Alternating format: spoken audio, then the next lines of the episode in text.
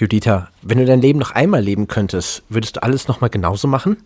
Ja, ich glaube, dieser eine quietschgelbe Fahrradhelm, den hätte ich nicht angezogen. Damals, als Kind. Die neue Norm. Eine Sehbehinderung, zwei Rollstühle oder drei JournalistInnen. Judita Smikowski, Jonas Karpa und Raul Krauthausen sprechen über Behinderung, Inklusion und Gesellschaft. Ein Podcast von Bayern 2. Herzlich willkommen bei Die neue Norm, dem Podcast. Wir möchten heute mit euch ein kleines Gedankenspiel machen. Und zwar stellen wir uns heute die Frage, welche Dinge wir unserem früheren Ich gerne über Behinderung erzählt hätten. Also welche Dinge hätten wir früher schon gerne gewusst und ähm, ja, die wir heute im Laufe unseres Lebens erlernt haben. Aber bevor wir mit diesem ja, kleinen Zeitreise beginnen, die ich übrigens mit Judith Smikowski und Raul Krauthausen machen möchte. Hallo. Alle an Bord. okay. Mein Name ist Jonas Kaper. Wir, möchte ich euch ähm, gerne noch ähm, beziehungsweise wir, wir haben eine Mail bekommen von äh, Hanna, die uns geschrieben hat und nochmal eine Frage an uns hatte. Und zwar, ähm, sie selber hatte auch eine Behinderung und fragte uns, ob es nicht viel sinnvoller ist, Menschen zu sensibilisieren, indem man einfach mit Menschen ohne Behinderung redet und einfach Präsenz zeigt und in der Gesellschaft, im Leben teilnimmt, anstatt jetzt wirklich bewusst Inklusionsaktivist zu sein oder Aktivistin und ähm, jetzt, sag ich mal, Seminare zu geben, also ob quasi einfach allein die, die Präsenz und das äh, Teilnehmen, wenn man jetzt im Journalismus ist, einfach in, in Redaktionen stattfindet oder in großen Unternehmen, ob das nicht ähm, ein viel fruchtbarer Weg ist. Ja, auf jeden Fall. Also es, sind, es ist beides richtig, denke ich. Ähm, wir haben den Job, es ist unser Job, etwas äh, zu erzählen, Seminare zu geben, ähm, darüber zu schreiben, darüber zu sprechen, aber in jeder kleinen Geschichte, je, in, in, jedem kleinen Alltag äh, darüber auch zu reden oder darüber zu stolpern über das Thema ist doch super. Raul nickt. Ich denke darüber nach. Ähm, dahinter steckt doch die Frage, ob man als Mensch mit Behinderung sich immer zum Thema Behinderung positionieren und äußern und engagieren muss. Ist mhm. das richtig? Ja. Und da würde ich ganz klar sagen, nein. Ähm, aber es ist besser, es tun Betroffene selbst, als es tun Nicht-Betroffene. Dem habe ich wiederum nichts hinzuzufügen. Wenn ihr auch Fragen, Anregungen, Lob oder Kritik habt, dann könnt ihr uns natürlich auch gerne schreiben. Entweder ähm, direkt eine Mail an die neue Norm at bayern2.de oder an podcast at die neue Norm.de. Und natürlich findet ihr uns auch auf allen erdenklichen Social-Media-Kanälen, Facebook, Instagram, Twitter. Und jetzt wollen wir gar nicht starten mit unserem kleinen, ja, ich will nicht sagen Zeitreise. Was sind Dinge, die wir unserem früheren Ich gerne über Behinderung erzählt hätten? Mm, einmal hätte ich gerne viel mehr Kontakt gehabt mit Kindern mit Behinderung äh, damals. Also die Einzige zu sein, äh, war manchmal blöd, manchmal schwierig, manchmal aber auch irgendwie toll. Also man war dann einfach die, die Exotin, aber auch im, im positiven Sinne. Man, man hatte vielleicht auch so, ein, so eine Art Behindertenkarte, die man spielen konnte, wenn einem alles zu viel wurde. Ähm, aber ähm, ja, dieser, dieser Austausch mit jemandem, dem es genauso geht, der sich die genau die gleichen Gedanken macht, so wer will ich sein, ähm, wie komme ich klar in einer Welt äh, von nicht behinderten Menschen, ähm, das wäre schon echt cool gewesen. Du bist so sehr inklusiv in dem Sinne aufgewachsen. Also wenn man jetzt von, von Sondereinrichtungen ausgeht, wo äh, Menschen mit Behinderung naja, unter, unter sich sind, dann. Inklusiv in dem Sinne nicht, weil ich ja die Einzige war. Unter vielen nicht behinderten Menschen. Mhm. Also das wäre dann ja inklusiv wäre, wenn, wenn ich viele andere Mitschüler mit und ohne Behinderung gehabt hätte.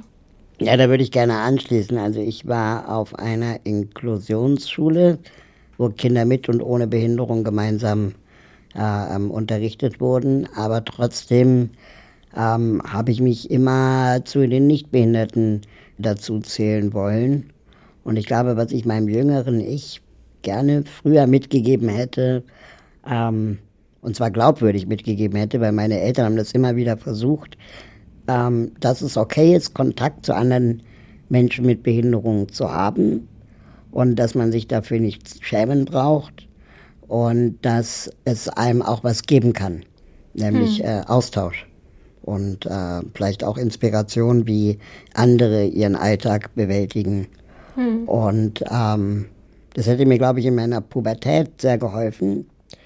Gleichzeitig fand ich es aber auch immer komisch, dass meine Eltern äh, mich bekannt machen wollten mit anderen Behinderten, hm. weil die auch behindert sind. Und das fand ich irgendwie schräg. Aber ich glaube, so die, dieser, diesen, diesen einen Hinweis von einer Person, die vielleicht nicht meine Eltern sind, den hätte ich gerne gehabt. Ja, bei mir war es genau andersrum. Also bei mir im Umfeld war es eher so, dass ich so ein bisschen ähm, ja eher in dieser Nichtbehindertenwelt war. Also gar nicht so rangeführt wurde, so tausch dich mal aus mit denen, sondern orientiere dich immer an den nichtbehinderten Menschen, weil die sind nun mal in der Mehrzahl, du musst so sein wie sie. Das hat auch einen gewissen Druck ausgeübt und da habe ich gar nicht erkannt, dass das irgendwie toll gewesen wäre und empowernd gewesen wäre, die, diesen Austausch zu haben. Das weiß ich jetzt. Äh, und deswegen, ähm, ja, das ist auch so eine, so eine Sache, die ich bereue, auf jeden Fall. Und äh, die wünsche ich auf jeden Fall Kindern mit Behinderung äh, mehr. Aber genau dieser Druck ist ja dann auch der, der in der Pubertät, ähm, zumindest bei mir, total ähm, stark wurde. Spätestens dann, wenn es sowas wie Kuschelpartys gab oder man irgendwie anfing, sich zu daten oder, oder alle sich dateten, außer ich oder außer niemand mich daten wollte und ähm, oder ich zumindest das Gefühl hatte.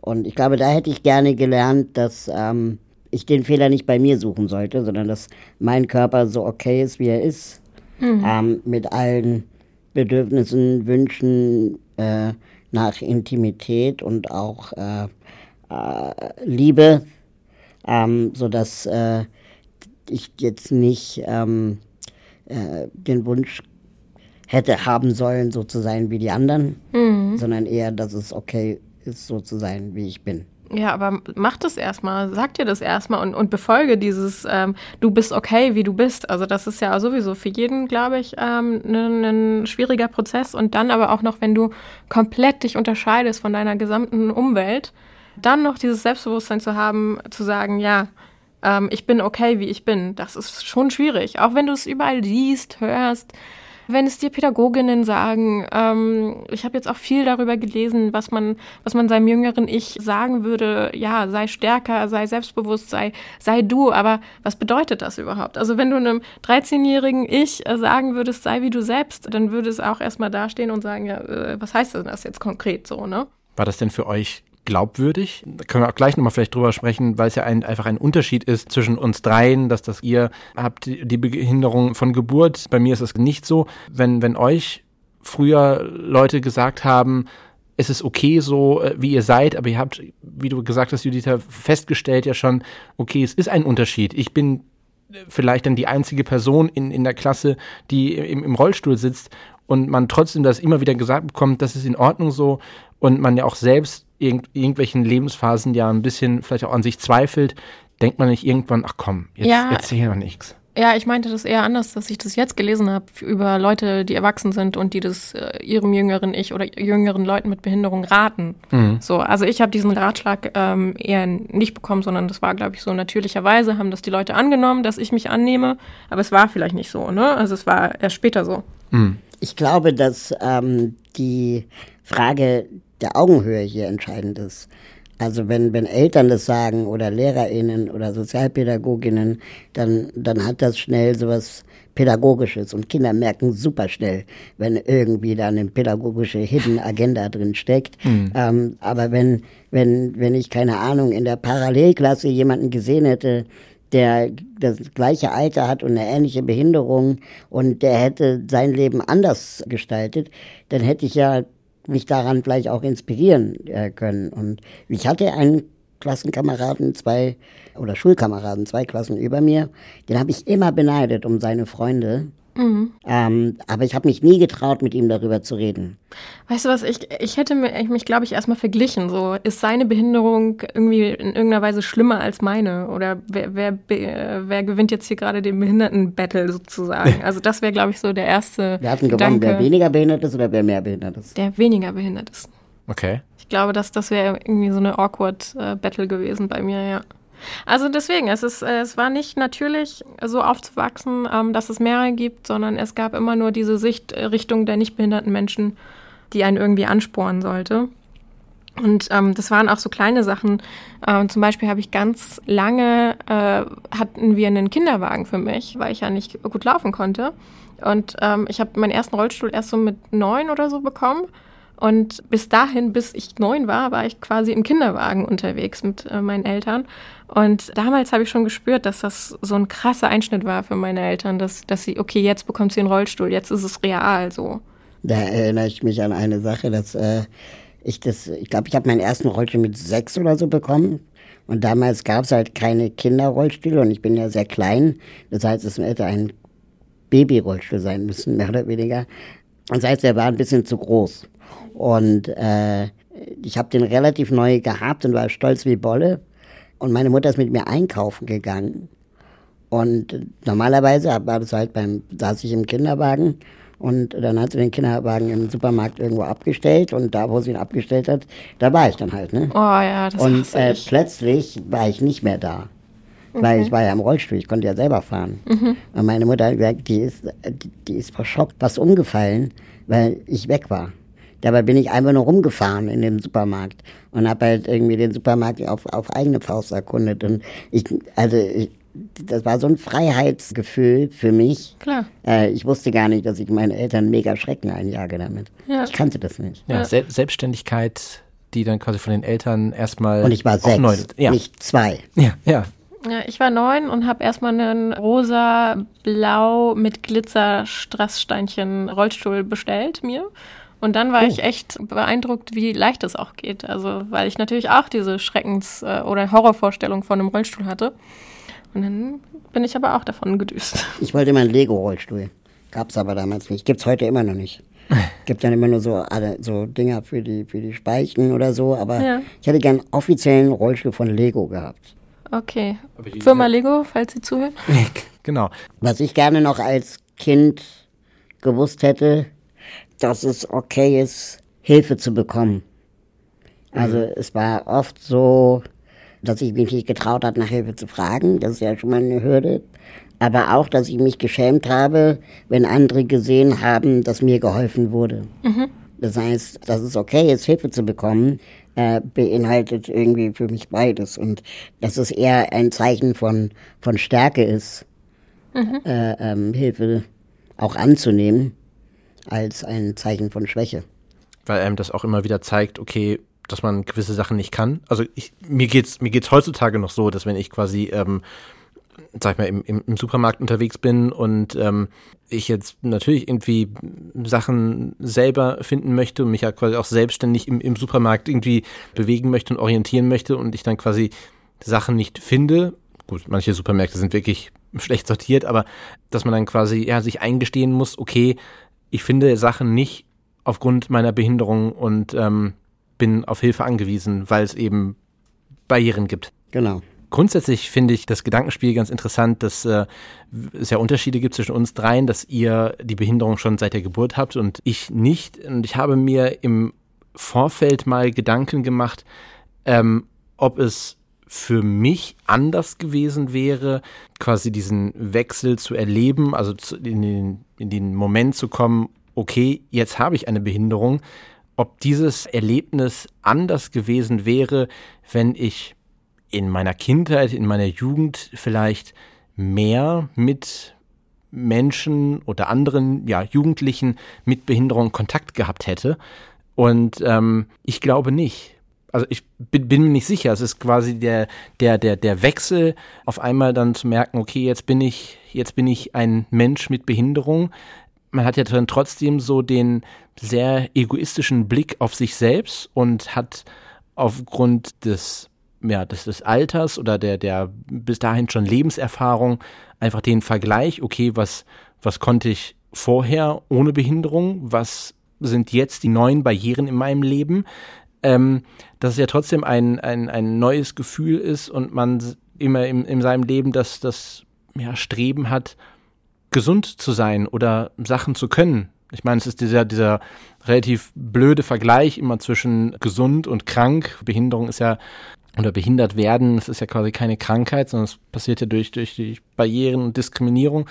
Aber ähm, ich glaube, wenn man ja früher im Kindesalter, im jugendlichen Alter natürlich mehr auf Kinder und Jugendliche mit Behinderung getroffen wäre, hätte man ähm, eher das Verständnis, dass es äh, viele unterschiedliche Arten von Behinderung gibt.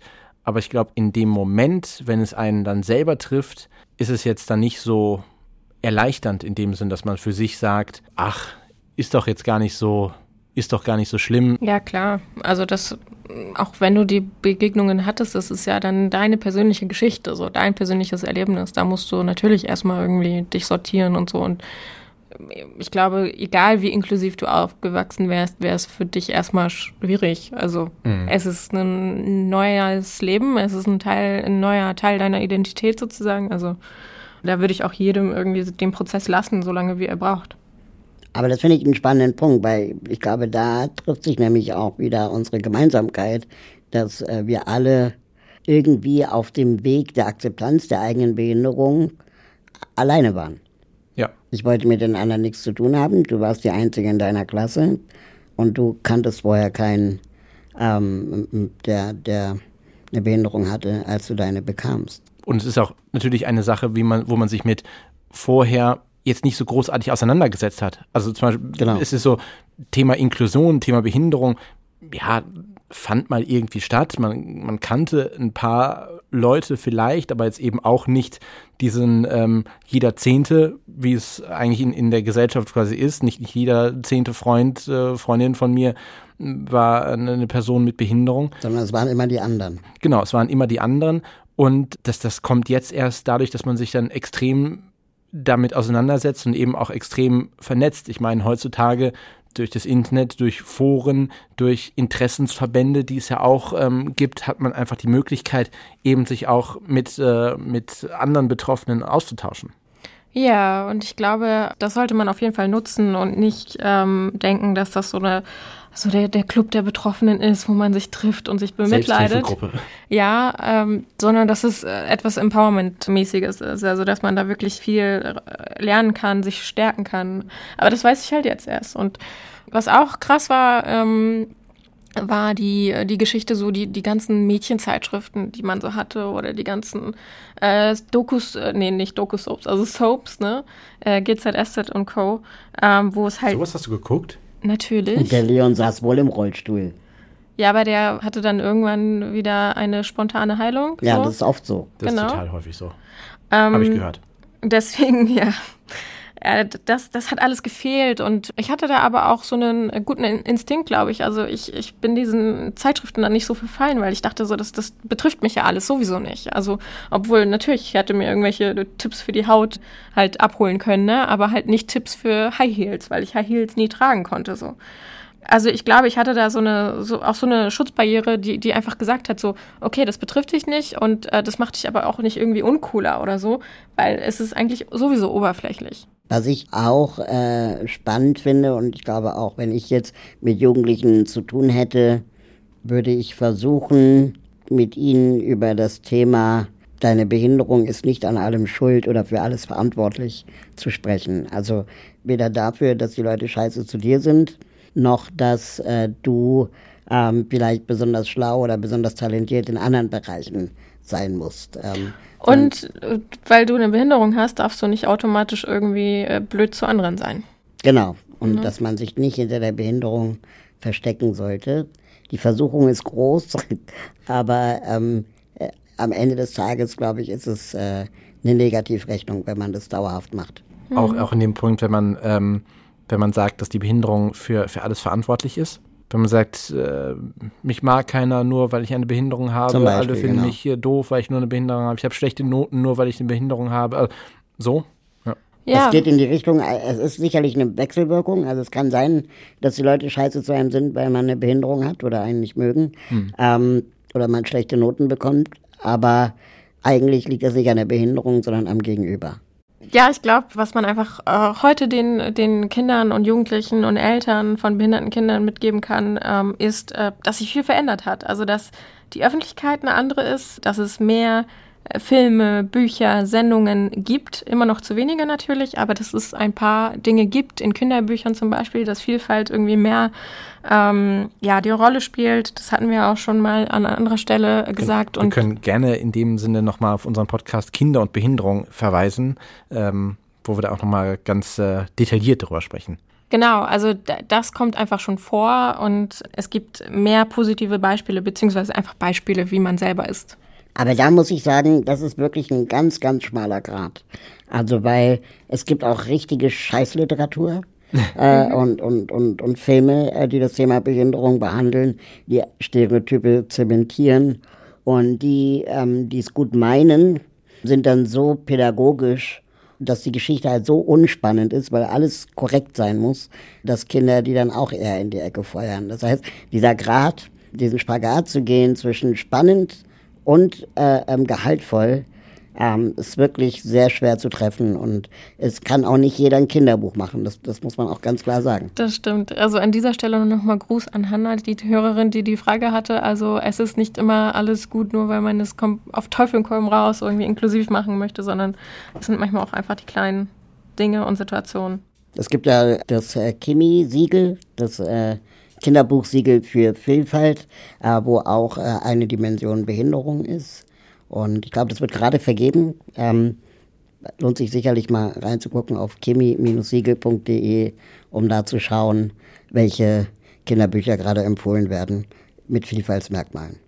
Da fiel mir jetzt neulich auf, weil äh, leider jetzt Anfang Juli der, der Schauspieler Tito Brückner verstorben ist.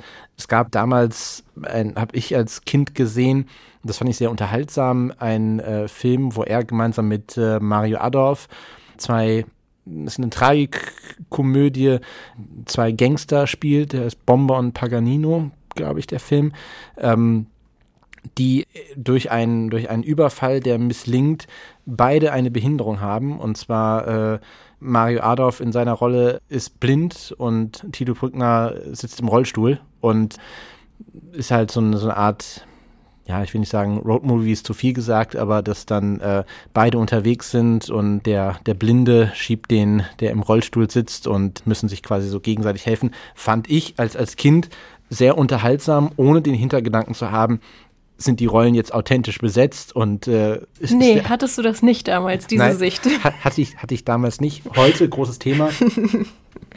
Aber ähm, das, das fiel mir jetzt neulich nochmal, wie gesagt, äh, auf, als der ähm, wie gesagt, Tito Brückner ähm, verstorben ist.